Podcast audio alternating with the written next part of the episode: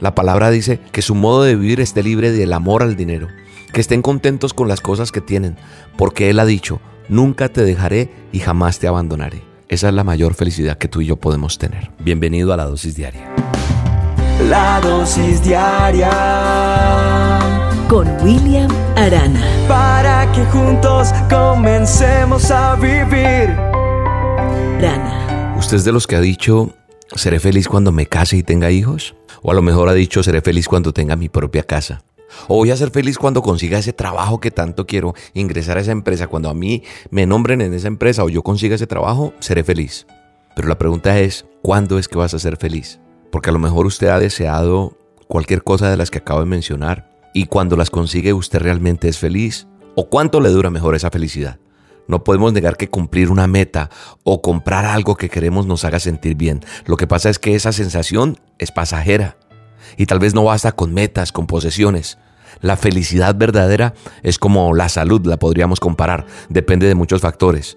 ¿Por qué? Porque todos somos distintos. Lo que hace feliz a una persona puede no hacer feliz a otra. Además, el paso del tiempo nos hace cambiar a todos.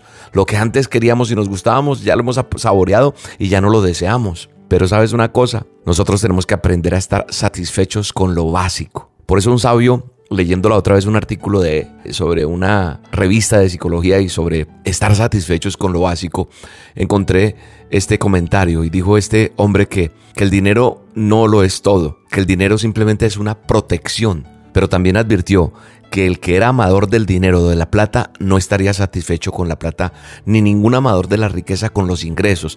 Mire lo que dice la palabra de Dios frente a esto. El manual de instrucciones dice que el que ama el dinero nunca estará satisfecho con su dinero, ni el que ama la riqueza con sus ingresos. Eso también es vano.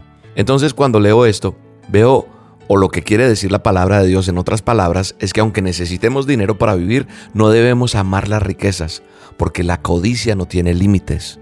El sabio del que hablamos fue el rey Salomón. Él trató de averiguar si las riquezas, si los lujos podían hacerlo feliz. Y él dice, nunca me negué ningún deseo, jamás me negué ninguna diversión.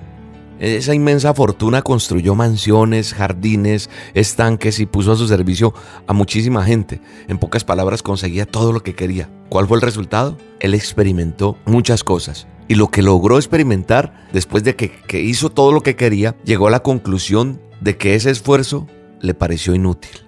Tener tantas cosas, tener gente a su servicio, tener mansiones, construir lo que quería, vestirse como se vistió. Y realmente lo que él concluye es que todo eso fue inútil. Incluso, dice en Eclesiastés 2.11, que llegó a odiar la vida.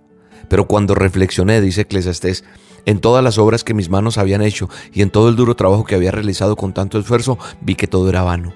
Era perseguir el viento. No había nada verdadero bajo el sol. Y después continúa diciendo, así que llegué a odiar la vida.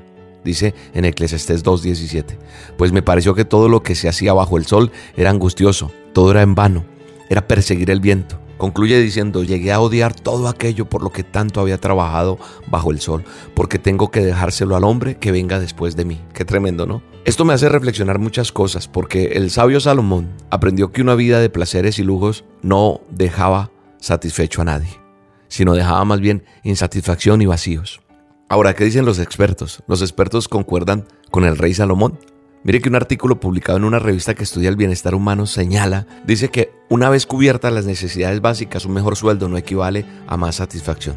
Entonces, se ha descubierto que cuando la gente compra más cosas, pero descuida la parte espiritual y sus valores, es menos feliz. Entonces, concluyendo, nuestra dosis para hoy es que un principio que Dios nos deja ver en esta palabra hoy es que nosotros tenemos que ser libres, libres del amor al dinero y estar contentos con las cosas que tenemos hoy en día.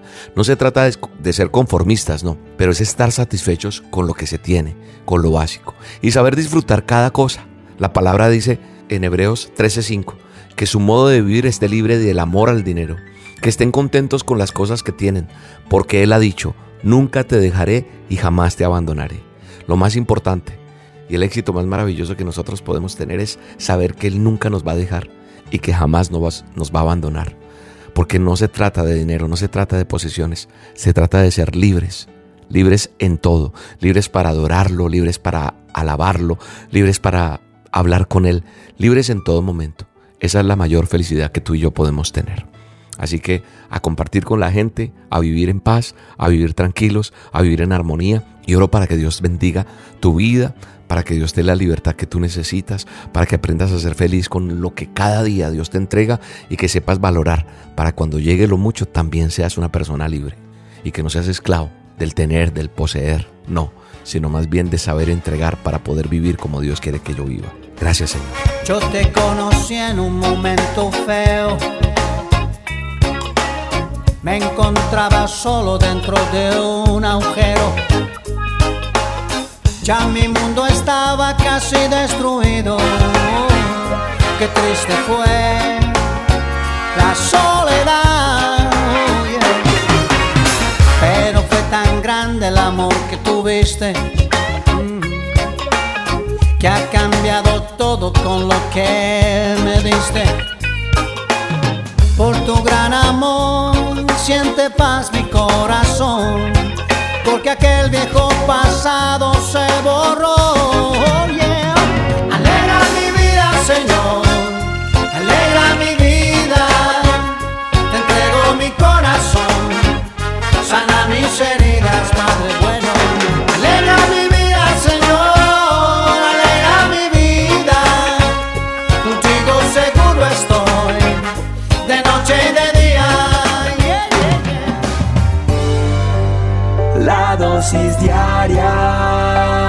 Con William Arana.